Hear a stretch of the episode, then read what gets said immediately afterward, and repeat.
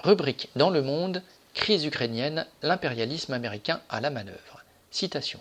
Une action militaire pourrait arriver n'importe quand, a déclaré lundi 14 février le porte-parole du Pentagone, John Kirby. Le conseiller à la sécurité nationale, Jake Sullivan, a été jusqu'à annoncer qu'elle, citation, pourrait débuter pendant les Jeux olympiques, fin de citation, évoquant même l'invasion de pans du territoire ukrainien, de grandes villes et même, citation, un assaut rapide sur la ville de Kiev, fin de citation, la capitale de l'Ukraine.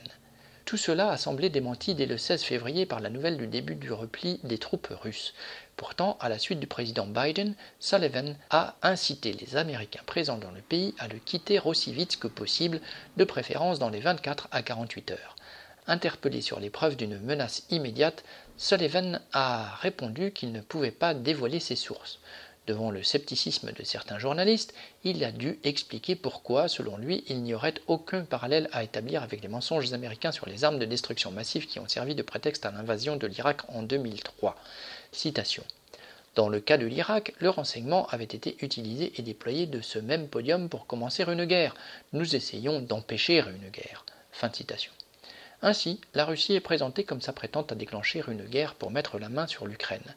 Les manœuvres militaires organisées par l'armée russe ne signifiaient pourtant pas que Poutine avait décidé une invasion.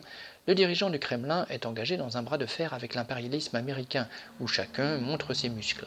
En juillet 2021, c'est l'OTAN qui a organisé des manœuvres militaires en mer Noire impliquant des forces d'une trentaine de pays, dont l'Ukraine. Dans le conflit actuel, Poutine cherche à obtenir l'assurance que l'Ukraine ne rejoindra pas l'OTAN. Les dirigeants américains, eux, n'ont aucunement l'intention de prendre un tel engagement.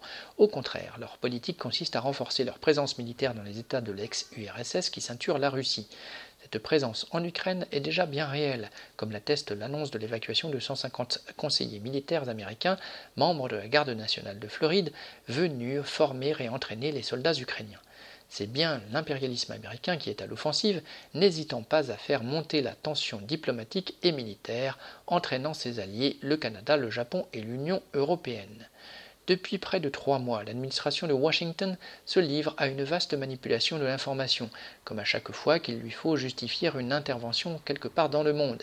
Avec cette opération, Biden veut certainement se donner une nouvelle stature vis-à-vis de son opinion publique, alors que depuis l'évacuation en catastrophe de l'Afghanistan, ses concurrents républicains, à commencer par Trump, ne cessent de le présenter comme un président faible alors que sa cote de popularité est au plus bas, qu'aucune des réformes sociales promises n'a vu le jour et que l'inflation a atteint des niveaux inégalés depuis 1982, le président démocrate peut aussi vouloir utiliser cette crise politique extérieure pour faire diversion et susciter un réflexe d'union nationale derrière lui.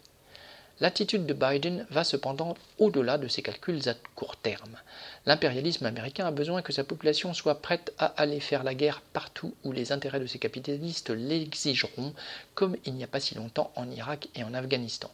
Pour cela, il faut la mettre en condition, la convaincre qu'il y a face à elle des régimes menaçant la liberté et la démocratie, qui sont le dernier des soucis des dirigeants américains d'un bout à l'autre du monde, de l'Arabie saoudite à la Birmanie.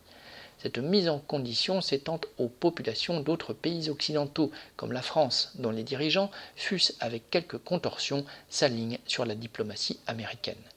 Même si la guerre n'est pas pour ces jours-ci, les dirigeants occidentaux tiennent dès à présent à préparer leur population à l'affaire contre les méchants, russes ou chinois, tant ils sont conscients que la crise capitaliste les y poussera.